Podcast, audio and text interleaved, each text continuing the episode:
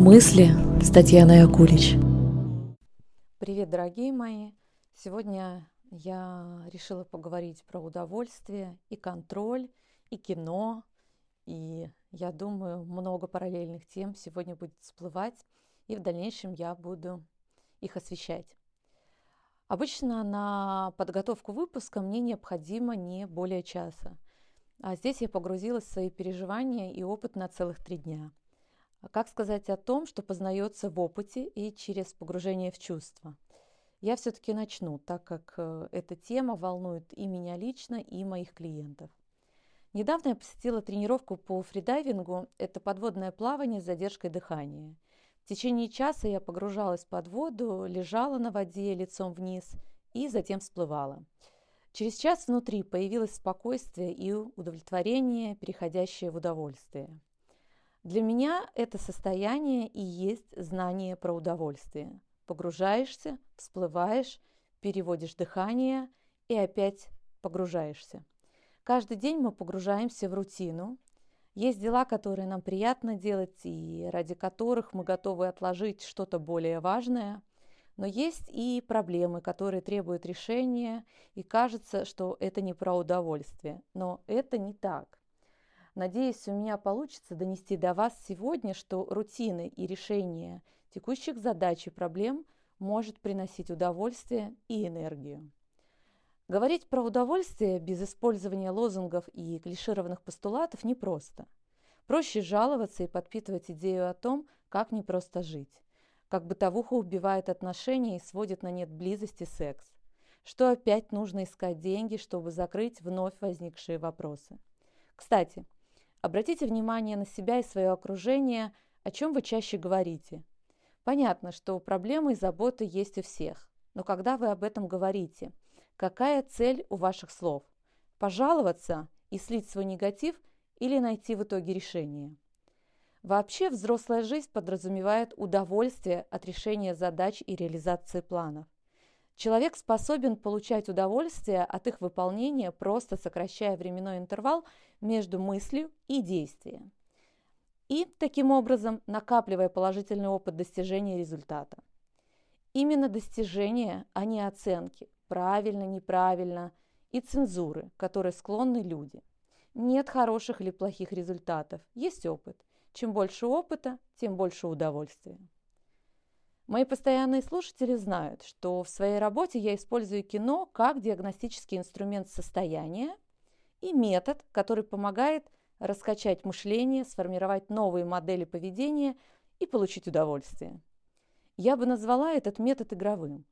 Я предлагаю клиентам посмотреть фильм по определенной методике, а затем рассказать мне о том, что они увидели и какие смыслы смогли рассмотреть. С первых слов я могу услышать запрос человека, так как кино – это еще и проективный метод.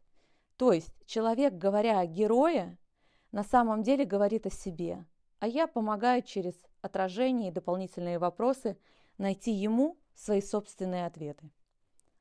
Как кино может помочь с диагностикой психического состояния? Приведу пример. Я обратила внимание на следующую закономерность. Женщинам, которым сложно, скучно смотреть фильмы, в которых нет э, душещипательных интриг, яркой кульминации драмы, это, как правило, женщины, которые склонны контролировать себя, свои чувства и поведение – и строить отношения с другими через рамку доминирования и подчинения. То есть рамку, в которой всегда есть кто-то сверху и кто-то снизу. Обратная сторона такого поведения – это одиночество, так как никто добровольно не готов обслуживать требования капризных дам и жертвовать своими интересами ради того, чтобы удовлетворить их всемогущество. Если хотите проверить себя, то посмотрите два рекомендованных мною фильма. В них снимается великолепная актриса Даян Лейн. Первый фильм – это «Под солнцем Тосканы», в котором рассказывается история писательницы Фрэнсис, которая узнает о том, что ее муж ей изменяет. После развода героиня вынуждена оставить ему дом и переехать в скромную квартиру. Она раздавлена. Когда адвокат говорит ей «когда-нибудь вы будете счастливы», эти слова кажутся ей пустым звуком. Благодаря своим подругам она отправляется в солнечную Тоскану, где начинает заново знакомиться с собой и строить свой дом. Кстати, про стереотипы. Кто на самом деле должен построить дом? Все начинается с человека, а не с принадлежности к полу. Каждый человек обязан построить свой дом, буквально или символически. Нам показывают смелую и добрую женщину, которая хоть и обожглась, но не закрылась от любви. Она готова рисковать снова. И в этом много чувственности и сексуальности. Очень хороший фильм. Рекомендую его и как бальзам на раны, и просто для создания хорошего, доброго настроения. К тому же фильм наполнен теплом и красотой Тосканы. Второй фильм, который я вам рекомендую, «Париж подождет». Это легкая сентиментальная гастрономическая эротика. Жанр, в котором снят фильм, является э, конструктором для размышлений. Сопутствующие кадры, фотографии, сделанные в пути главной героини, запечатлевают смысл обыденных вещей в искренности и глубоком восприятии. Образ героини в полной противоположности избитой современной темы суперженщины. Да, сюжет довольно житейский, но как он переполнен тишиной эмоциональных переживаний главных персонажей картины. Очень хороший фильм для тех, кто хочет понять, что такое жить здесь и сейчас и получать от этого удовольствие.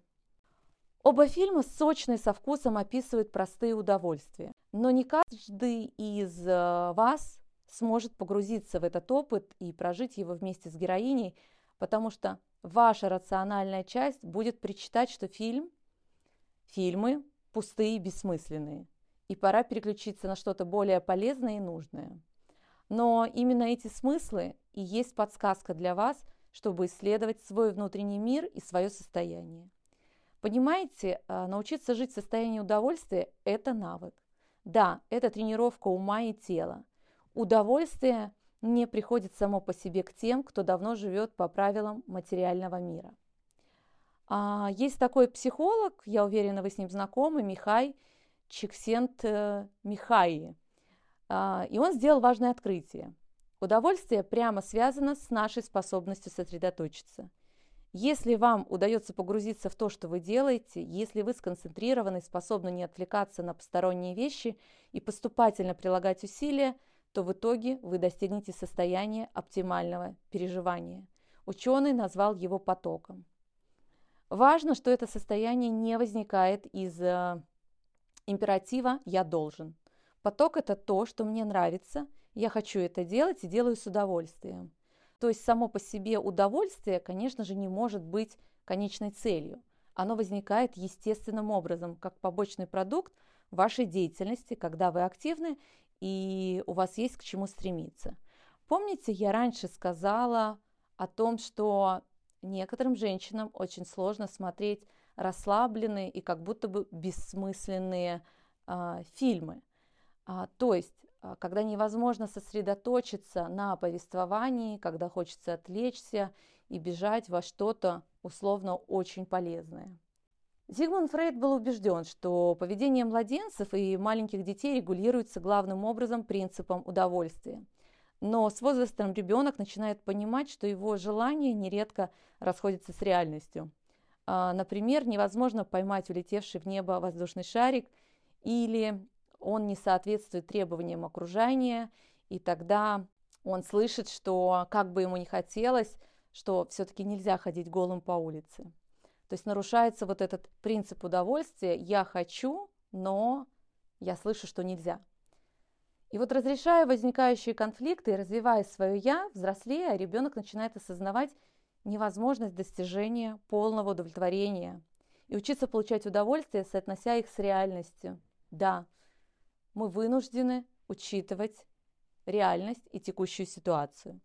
Неудачи и трудности, с которыми после того, как мы перестали быть детьми и вошли во взрослый мир, а, встречаются на этом пути, и, конечно же, они порождают и фрустрацию, и депрессии, и неврозы. Какую мысль я хочу до вас донести? Если в вашей жизни нет удовольствия, то внутри а, вас, скорее всего, есть две противоборствующие силы. Одна из которых, как ребенок кричит «хочу вот эту игрушку и прямо сейчас», а вторая, словно контролирующий родитель, отвечает «не сейчас, не время, нельзя. Ты должен слушаться. По сути, вся ваша энергия в таком случае уходит на поддержание этого конфликта и борьбы между этими силами. Контроль – это защитный механизм и попытка преодолеть свои страхи. Согласитесь, здесь не про удовольствие. Удовольствие – это энергия, которую создает дело, которым вы увлечены, отношения, в которых вам хорошо, несмотря на разницу во взглядах по определенным вопросам. Соответственно, течению этой энергии мешает внутренняя борьба и контроль над чувствами. Что же делать? Смотрите фильмы.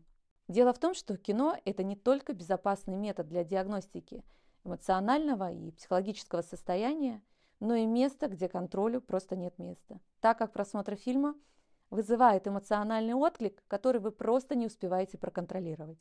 Да, вы можете испытать различный диапазон эмоций, от эйфории и радости до отвращения и раздражения. Но от этого вы получите бонус. Вы э, расширите свой эмоциональный репертуар, который в дальнейшем поможет вам при решении различных жизненных вопросов.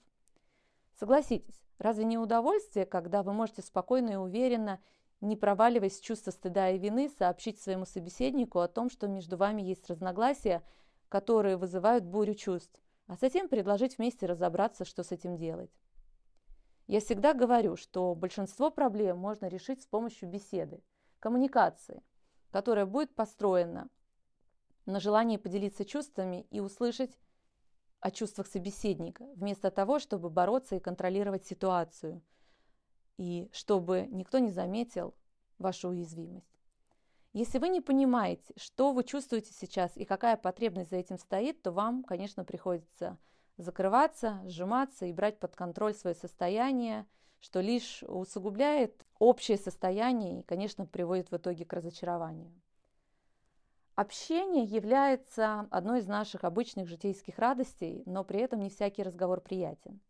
Мы всегда чувствуем фальшь в словах собеседника, и если фальшивы мы, то нас тоже видно – нет ничего скучнее, чем слушать человека, говорящего формально, без чувств.